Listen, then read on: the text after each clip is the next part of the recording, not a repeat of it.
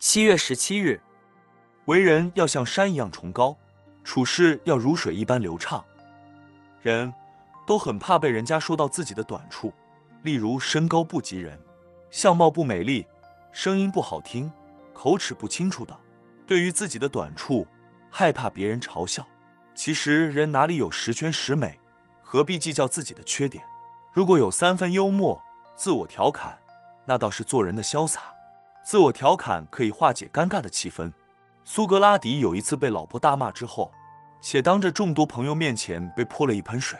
正当大家尴尬的面面相觑，不知如何是好时，苏格拉底却不慌不忙地说：“我就知道打雷之后一定会下雨。”有一次，元婴老和尚开大座讲经结束后，维纳斯本来应该说打引磬送老和尚回寮，因为一时太紧张，讲成打老和尚送引磬回辽。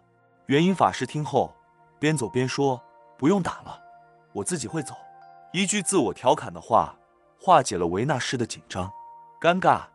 真不愧是佛门的长老大德，懂得自我调侃的人，必然都是很有智慧、很有修养、很有同情心的人。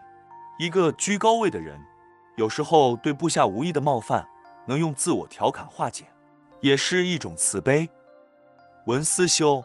何必计较自己的缺点？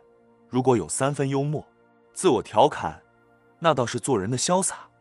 每日同一时段，与您相约有声书香。